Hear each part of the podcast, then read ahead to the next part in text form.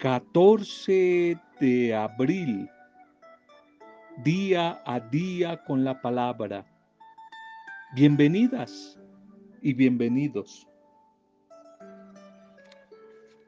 La existencia humana, asumida y vivida desde el amor de Dios, se convierte en el único camino para ser feliz. Y Jesús el Señor resucitado nos enseña algo muy simple, algo muy sencillo.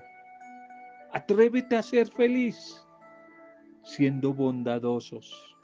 Atrévete a ser feliz siendo compasivos, misericordiosos.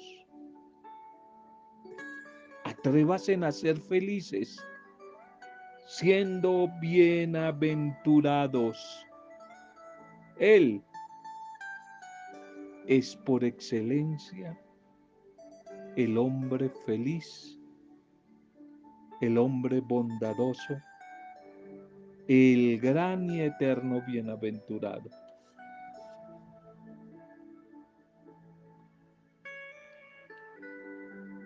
Saludos y bendiciones a cada una de sus vidas a esta hora, en este nuevo encuentro. Nuestra oración, nuestro deseo de bienestar a cada una de ustedes, allí a sus familias, cada comunidad, los diferentes grupos pastorales, lugares de misión, a donde es posible que esté llegando desde la distancia la buena noticia de la palabra del Señor a través de cualquier medio. Tal vez a través de este audio. Una bendición, nuestra oración por cada uno de ustedes, especialmente en estos días difíciles, en este tiempo de adversidad.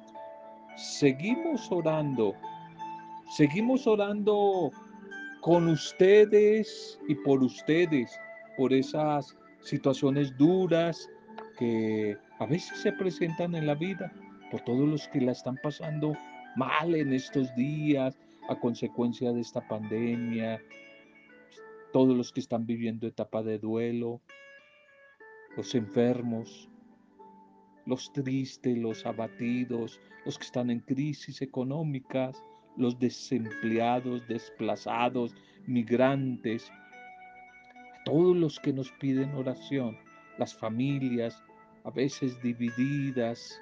Eh, se corre ese riesgo a veces por este confinamiento, de que todos están en casa y entonces allí se presta para que haya más choques, más roces, la convivencia humana que como oramos todos los días, a veces no es fácil en la vida familiar, en la vida de pareja, en la vida de trabajo. Oramos pidiéndole al Señor que la paz de su espíritu, la tolerancia, la tolerancia, el respeto ante la diversidad del otro y de la otra, se conviertan en una bendición que nos edifique y que nos traiga su paz. Damos gracias hoy al Señor por todos los que están cumpliendo años, o celebrando en este día algún tipo de aniversario, nos unimos a las familias, a familias, a los amigos para dar gracias por este nuevo cumpleaños o nuevo aniversario y pedir la bendición del Señor, pedir la bendición de Dios sobre la vida de mujeres y hombres, parejas o instituciones, cualquier tipo de aniversario que en este día se esté celebrando. Vamos a hoy para nuestro primer mensaje en tiempo de Pascua. Pascua, nuestro único camino es el amor. Nuestro único camino es el amor.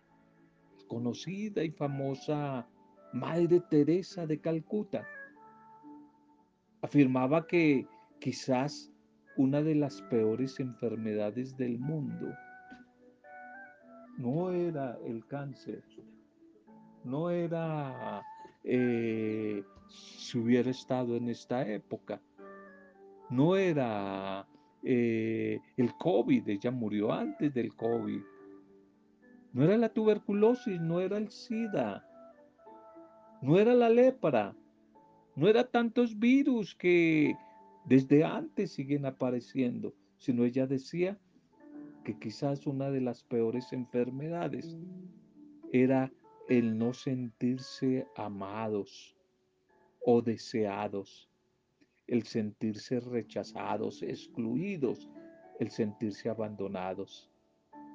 La medicina, la ciencia, puede ayudar y cómo que sí que lo ha hecho.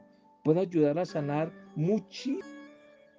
Pero la única curación, la curación para el alma, la curación para el vacío, la curación para la soledad, la curación para el miedo, para la desesperación, para el sinsentido, para la falta de perspectivas en el corazón humano, la única medicina se llama el amor.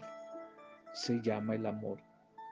Existen numerosas personas en el mundo que mueren porque no tienen un pedazo de pan. En este tiempo de pandemia, mueren literalmente por hambre, por desnutrición, niños, abuelitos ancianos acá en La Guajira, en Colombia, en el Chocó mueren por falta de hambre física, porque no tienen un pedazo de pan. Pero un número todavía mayor mueren por falta de amor, por falta de cariño. En efecto, vivimos tiempos difíciles en medio de una sociedad en que el verdadero amor suena algo raro, a veces hasta tonto, arcaico, ridículo, extraño. Y podemos seguir corriendo el riesgo de andar por esta vida como huérfanos, sin padre ni madre, abandonados cada uno a su propio destino individual. Y muchos aceptan con resignación esa condición. Se resignan a vivir así, con ese vacío, con ese desamor. Pero también podemos hoy preguntarnos, ¿qué cosas pueden hacer en una familia, en una sociedad, en una ciudad, que a veces es como un desierto, un desierto reseco y vacío de amor? ¿Qué podemos hacer? Solo la herba amarga y venenosa del egoísmo, del individualismo que cada día como que nos ata más, como que nos empuja a salvarnos egoístamente y a buscar, sálvese lo que pueda, como decimos aquí nosotros, muy de una manera muy coloquial, egoístamente, buscamos salvar nuestro propio pellejo. Y eso es lo que escuchamos muchas veces en nuestros hogares desde pequeños. Piensa solo en ti, nos han inculcado a veces. Piensa solamente en ti. Estos son tus lápices, tus colores, tu borrador. Esto es lo tuyo. Piensa solo para ti. Esta es tu lonchera, esta es tu comida, solo para ti. Desde pequeño nos están metiendo allí en nuestro inconsciente eh, el subliminal del individualismo, del egoísmo lo hemos escuchado. Piensa solo en ti, sal adelante tú, defiéndete y gana como puedas. Se escucha. Esa es la predicación y la conferencia por todo lado hoy el individualismo, cómo tener éxito, triunfa tú, cómo tener dinero tú, ser feliz tú, todo para ti, los coach, los coaching, solo para ti, todo para ti, solo para ti.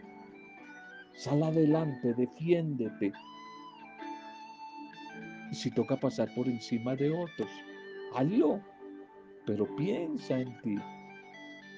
Ese es como el evangelio de hoy. El eslogan egoísta del mundo es como el evangelio del mundo de hoy. que se contrapone al Evangelio de Jesús. El mismo Jesucristo experimentó esta tentación sobre la cruz. El evangelista, el evangelista Lucas en el capítulo 23, en su relato de la pasión, escribe que todos, todos, sacerdotes, soldados, el pueblo y uno de los ladrones le gritaban, Jesús, si de verdad es el Mesías, sálvate a ti mismo, sálvate a ti mismo, piense en usted mismo, individualismo. Quizás esta fue su última y más peligrosa tentación, pensar en él mismo. Pero, ¿cómo podía salvarse a sí mismo? Si había venido para salvar a la humanidad. Tampoco el Hijo del Hombre ha venido a ser servido, sino a servir y a dar la vida como salvación, como precio, como rescate para todos, para muchos. Había dicho allí en el Evangelio de Marcos 10:45, he venido no a ser servido, sino a servir y a dar la vida por rescate de muchos. ¿Cómo sucumbir hasta ante esa tentación de salvarse a sí mismo, pensar en sí mismo? Hoy en tiempo de resurrección, actitudes concretas de resurrección. El camino más fácil, el camino más fácil, al contrario, aunque para todos el camino más fácil es buscar mi bien personal, mi salvación personal. Pero sobre todo cuando la inseguridad y los peligros acechan, me voy a quedar solo y voy a estar muy solo. La defensa de sí mismo, del propio espacio, de los propios planes, proyectos, de los propios intereses, del propio dinero, de lo material, se están convirtiendo en la primera y única y gran preocupación del corazón humano. Nuestro único camino es el amor. Nuestro único camino es el amor. Y los textos de los hechos de los apóstoles en estos días nos lo han enseñado. El amor en acción que se llama misericordia. El amor que se hace solidaridad. El amor que se hace bondad, generosidad para compartir con los otros y con las otras. Es lo que nos puede, lo único que nos puede salvar, lo único que nos puede ayudar en este tiempo tan duro, tan difícil estamos viviendo, tiempos difíciles. Nuestro único camino es el amor, nuestro único camino es el amor. Allí San Pablo, el autor de la carta a los Corintios, Primera de Corintios capítulo 13, en torno a esa poesía, a ese himno maravilloso del amor, dice que el amor todo lo puede. El amor lo es todo, porque es Dios mismo, pero el amor todo lo puede. El amor todo lo puede, todo lo soporta, todo lo espera. El amor todo lo sana, todo lo restaura, todo lo llena, todo lo libera. Por eso nuestro único camino, resucitados, es el amor. Y primera de Juan capítulo 4 verso 8 dice que Dios es amor. Dios es amor. Y el que no vive en el amor no ha conocido a Dios. No ha conocido a Dios porque Dios es amor. Pascua, resurrección, camino para llegar a la felicidad. Nuestro único camino es el amor. Nuestro único camino es el amor nuestra liturgia para este día. Llamémosla creer y anunciar al Dios del amor, al Dios de la vida, al Dios del amor que hablábamos ahorita. Señal concreta, vacuna de la vida, vacuna de la esperanza. Uno, creer y Dios, anunciar Anunciar al Dios amor que se convierte en vida. Al Dios amor que se convierte en vida. Vacuna de la vida, vacuna de la esperanza. La primera lectura para hoy. Seguimos con esa historia maravillosa del inicio de las primeras comunidades, las pequeñas comunidades primitivas en nacimiento, fundación de la iglesia. Hechos capítulo 5, 17, 26. Hechos 5, 17, 26. Ellos sentaron en el templo al amanecer y se pusieron a enseñar. Pedro y Juan, una vez que salen de la cárcel, estaban ya perseguidos, entran en el templo al amanecer y se ponen, se ponen a enseñar. Esta primera lectura nos muestra cómo nada ni nadie puede impedir que el Evangelio del Señor resucitado se siga extendiendo por todo lado. La acción de Dios es más poderosa que la necedad humana, que la terquedad, que la dureza de mente y de corazón humana. Y el mensaje anunciado ahora por los apóstoles, por Pedro y Juan, es presentado como un nuevo modo de vida, modo de vida, estilo de vida concreto, más que una simple práctica de unas determinadas doctrinas morales. El Evangelio consiste no en eso, sino consiste en vivir a la manera de Cristo. El Evangelio consiste en toda una experiencia de vida, vida al modo Jesús. Él es ahora Jesucristo, el paradigma, el modelo a seguir. Él es la medida del hombre perfecto. Ante el asombro de todos sus adversarios. Pedro y Juan, estos apóstoles, evangelizan con valentía luego de haber sido liberados por la intervención milagrosa de un ángel. Un enviado del Señor, ángel significa enviado del Señor allí en la cárcel. Y cuando las diferentes autoridades se enteran de nuevo, vuelven a tomar los prisioneros. Y aquí es importante apreciar que los evangelizadores no ponen ninguna resistencia, sino pacíficamente como Martin Luther King, como Gandhi, pacíficamente hacen resistencia. Ellos saben que su vida está en manos de Dios y saben perfectamente que donde el Señor los ponga, que donde el Señor los ponga, allí ellos deben de estar y deben aprovechar ese, iba a decir, papayazo, sí, lo que va llegando a la mente, ese papayazo, esa oportunidad, la cárcel, para llevar la buena noticia. Y en medio de la persecución, nunca están desamparados. La protección permanente del Espíritu del Señor se hace patente, se hace patente allí en los momentos difíciles de Pedro, de Juan y de estos primeros discípulos, discípulas misioneros.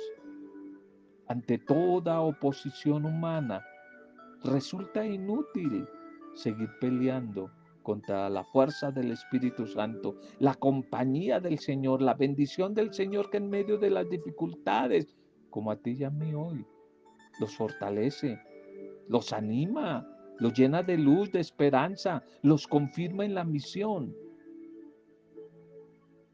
De esa manera ellos estén donde estén. Siguen con la misión, siguen con el trabajo.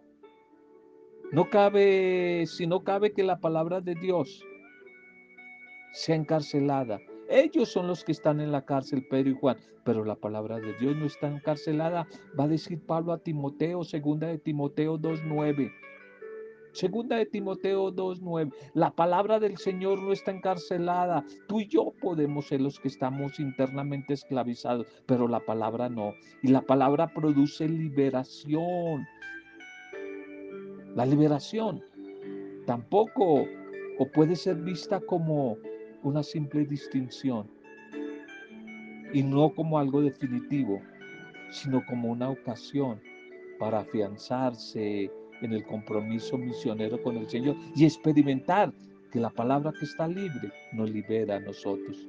De nuevo queda en evidencia que la vida del Espíritu no puede reducirse al querer de una institución religiosa simplemente, como lo era en aquel tiempo el, el Sanedrín judío, la máxima autoridad. La vida del Espíritu que se empieza a dar en este tiempo de Pascua, camino a Pentecostés, no puede ser encerrada en las instituciones, no puede ser encerrada en un templo, no podemos jerarquizar, clerarquizar la vida del Espíritu. No podemos. El Espíritu siempre es libre y actúa en libertad. El salmo para hoy, el salmo 33, 34. El salmo 33, 34, 34, 33. Venga, vean, gusten, vean qué bueno es el Señor. Dichoso el que se acoge a Él. Dichoso el que se acoge a Él. Esta comunidad orante del Salmo nos dice una gran verdad y una invitación. Vengan, gusten, hay que gustar, saborear y vean que el Señor es bueno. Dichoso el que se acoge a Él.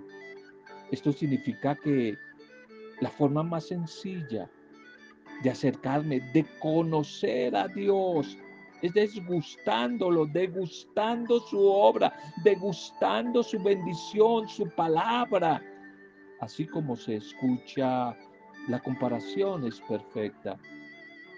Vengan y gusten, hay que probarlo. Si tú quieres saber lo sabroso que es algo, un postre, un helado, no tienes más remedio que probarlo primero por más que te lo explique el chef, que, qué sé yo, el especialista en comida, en botánica, la fruta, lo que sea, por más que te lo expliquen muy bien, no lo vas a entender hasta que no lo pruebes. De nada te va a servir que te den grandes explicaciones para saber si es amargo, dulce, salado. Hay que probarlo. La fe no es, no hay que saberla, la fe es de vivirla, de experimentarla. Y ahí es donde está el gran problema a veces de la iglesia, que sabemos, pero no somos. Hay mucha gente que tiene a Dios en la mente, pero no lo tiene en el corazón. Sabemos de dogmas, de doctrinas, sabemos textos bíblicos, pero no los hemos degustado, no los hemos experimentado. Por eso en Pentecostés, en la comunidad de los hechos, la iglesia naciente, antes de dar testimonio, de hablar de Jesús, primero ellos tienen que ser testigos. Y testigo es el que vive, testigo es el que prueba, testigo es el que degusta, el que ha saboreado, el que lo ha experimentado. Venga, prueben, prueben que el Señor es bueno. Lo mismo que ese helado, lo mismo que ese sabroso postre o comida ocurre en la experiencia con el Señor. ¿Quieres saber si Dios existe? Déjalo actuar en tu vida. Ten la experiencia con Él, así como lo hicieron estos primeros apóstoles que nos presenta el libro de los Hechos en este día y por este tiempo de Pascua. El modo de vida que ellos anunciaban es el de la vida de la fe. Es decir, la vida experimentada, vivida con absoluta confianza en Dios. La vida que nos ofrece en ellos es la vida de Jesús, o mejor dicho, la vida vivida al modo, al estilo de Jesús, que tenemos que saborearlo. Venga, vengan todos, degusten, prueben que el Señor es bueno. Dichoso el que se acoge a Él. el Evangelio para este día. Juan capítulo 3, 16, 21. Juan 3, 16, 21. Qué maravilloso. Bexeler para marcar. Tanto amó Dios al mundo que entregó a su Hijo único, para que nadie perezca, para que ninguno se pierda, para que ninguno de los que creen en Él se pierda. Tanto amó Dios al mundo, Juan 3:10, que envió a su Hijo no para condenación, sino para salvación. Qué hermoso el texto de hoy. Y este Evangelio de la comunidad del discípulo amado, la comunidad de Juan, va a confirmar esta realidad del nuevo nacimiento de que viene hablando Jesús. Ese es el contexto con Nicodemo. Viene hablando, ya le ha dicho a este jerarca Nicodemo que él también, y no solamente él, sino todos, todos tienen que nacer de nuevo para poder ir al cielo. Para poder vivir el reino de Dios se necesita un nacimiento, pero nacimiento en la vida del Espíritu. Dice Juan, nacimiento en el agua y en el Espíritu. Un nacimiento a la nueva manera de ver el mundo, nacimiento en la renovación de la mente, nacimiento en la renovación de la manera como hablo, nacimiento nuevo en la restauración de mis afectos, de mis emociones. Todos tienen que nacer un nacimiento nuevo, nacimiento a la vida del Espíritu. Hay que nacer a esa realidad del nuevo modo de vida que el Señor Jesús resucitado nos pide. Él que obra siempre en fidelidad, nos pide también que seamos perseverantes que seamos perseverantes y que busquemos vivir a la luz de su palabra. El que vive a la luz de la palabra, el que realiza y vive en clave de la verdad, que es Jesús, se acerca a la luz. Verdad y luz, claves de este Evangelio de Juan. Esto significa que es absolutamente fácil saber si estamos viviendo o no conforme al Evangelio. Estamos en la luz, estamos en la verdad. O llevamos una vida contraria. Sabes que estás en el, en el camino de la resurrección. Pues miremoslo, evaluémoslo en torno a la luz y en torno a la verdad. Recordemos que Dios no mandó a su Hijo Jesús para condenarnos. Él no quería que su hijo viniera al mundo a morir. Él quería que nosotros acogiéramos su palabra, su causa, su propuesta, que la acogiéramos con fe y que fuéramos en Jesús hechos hijos suyos, hijos de Dios a través de Jesús. Lo ideal hubiese sido que Jesús hubiese muerto ya de viejito, lleno de alegría, porque las mujeres y los hombres lo acogimos, acogimos con docilidad su mensaje y nos decidimos a vivir la vida desde el amor al estilo de la propuesta que él vino a traer. Eso hubiese sido lo normal, pero lo mataron, lo matamos antes de tiempo. Antes de tiempo, y ese no era el plan de Dios, que su hijo muriera tan joven antes de tiempo. Pero bueno, ya sucedió, aún estamos a tiempo. No sigamos crucificando a nuestro Salvador. Vivamos la Pascua. Animémonos a vivir la vida nueva en el Espíritu que el Señor resucitado nos ofrece. Si no sabes cómo hacerlo, es importante que busques una ayuda, alguien, una comunidad que te ayude espiritualmente, alguien te hable de la palabra, que es la que genera vida, que te ayude, acércate para que desde la palabra descubras un nuevo modo de vida. Hay que reconocer con humildad que a veces nuestra evangelización ha enfatizado mucho, mucho solamente en el aspecto doctrinal y moral y no poco, nos falta mucho en dos aspectos. Uno, en el aspecto bíblico, la palabra, la palabra, la palabra y una enseñanza seria, acompañada de la ciencia, seria, no querer, como están haciendo muchos, decirle a la palabra algo que no dice la palabra, pero también esa palabra ubicada en el campo social. Nos peleamos por palabras mientras crece la necesidad, los suicidios, la tristeza, el hambre, la violencia y la muerte en la humanidad. Por eso es interesante pararle bolas, poner muy atención a esa lectura continua de los hechos, de los apóstoles y del Evangelio de Juan, que los vamos a estar leyendo todo este tiempo hasta Pentecostés, Hechos y Juan. Y allí se nos va a ir mostrando poco a poco el proyecto de Jesús, la adhesión a ese Jesús resucitado, que es real que tiene que ser sincera. Que cuando se actúa de una manera sincera, humilde, franca y directa, vamos a descubrir primero personalmente transformación y luego vamos a inquietar y vamos a atraer a la sociedad que sigue rechazando los valores del reino de Dios. Lo sigue rechazando. Bien, démosle gracias al Señor por el mensaje de hoy, por la palabra que hoy nos ha regalado. No lo olvide.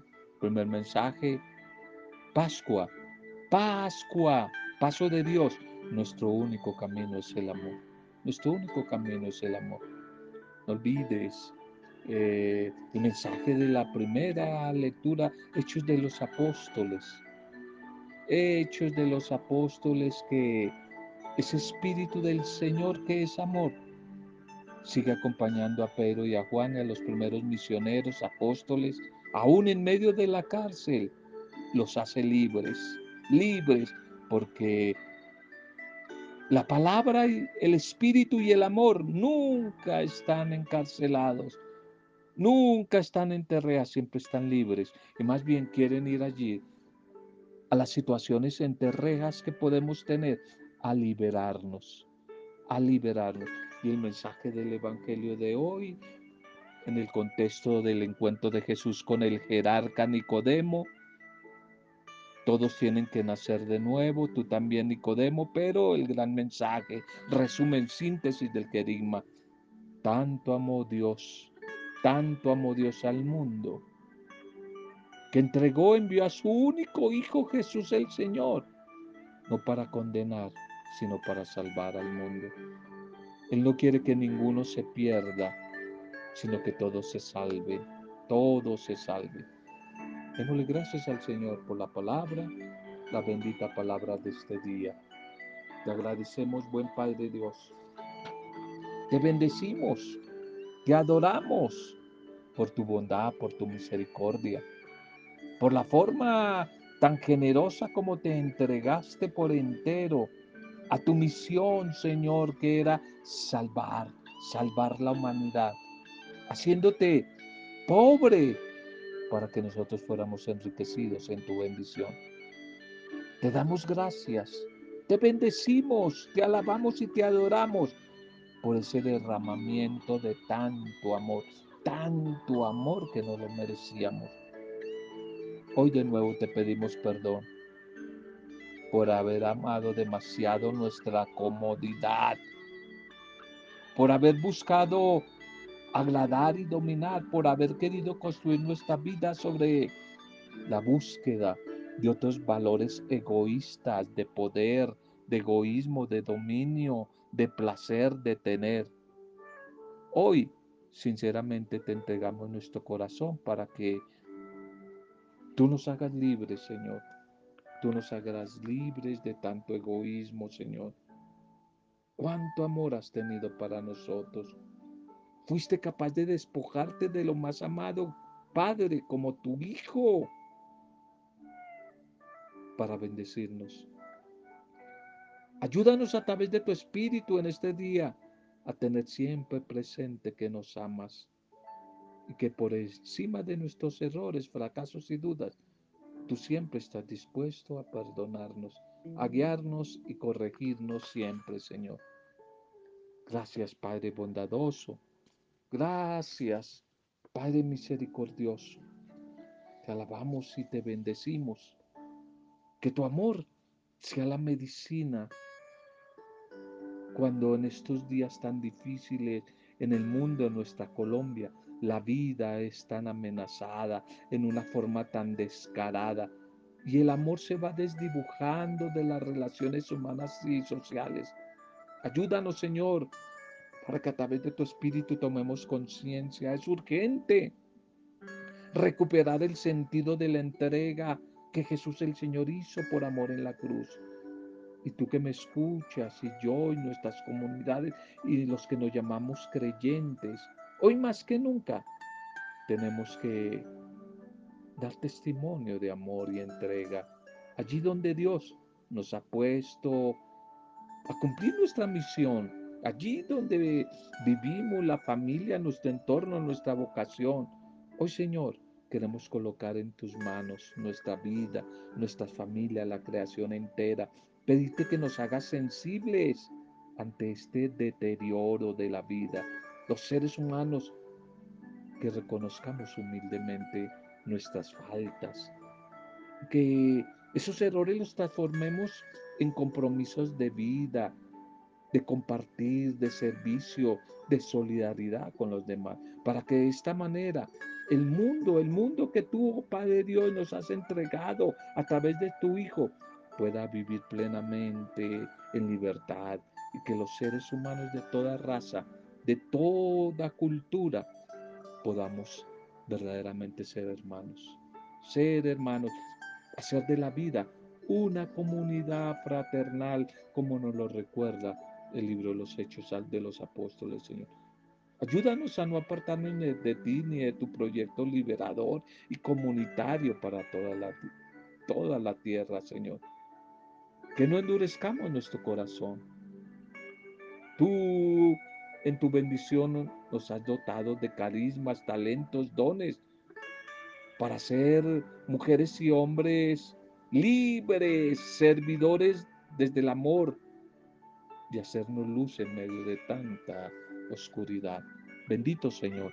Bendice cada familia, cada persona, cada comunidad, cada grupo, a todos nuestros enfermos, a todos nuestros enfermos en Teresita año. Oramos por ellos los cautivos, los oprimidos, los desplazados, los desempleados, nuestros gobernantes, nuestros vecinos, nuestros entornos, a todos los que nos piden oración, los desempleados, los microempresarios, todos los que están viviendo situaciones difíciles, el personal de la salud, tantas personas, Señor. Hoy las colocamos en este momento en oración, las abrigamos y las cobijamos con el mensaje de amor, de bendición que tú nos has regalado Todo para gloria tuya, Padre Dios, desde la fuerza intercesora de tu Santo Espíritu, en el soberano, poderoso y dulce nombre de Jesucristo, el Señor resucitado, nuestro Salvador y Mesías. En el nombre de Él, con acción de gracias y alabanzas, junto a María, nuestra buena Madre, en compañía de ella, hemos compartido el mensaje de hoy. Amén. Roberto Samudio del día a día con la palabra.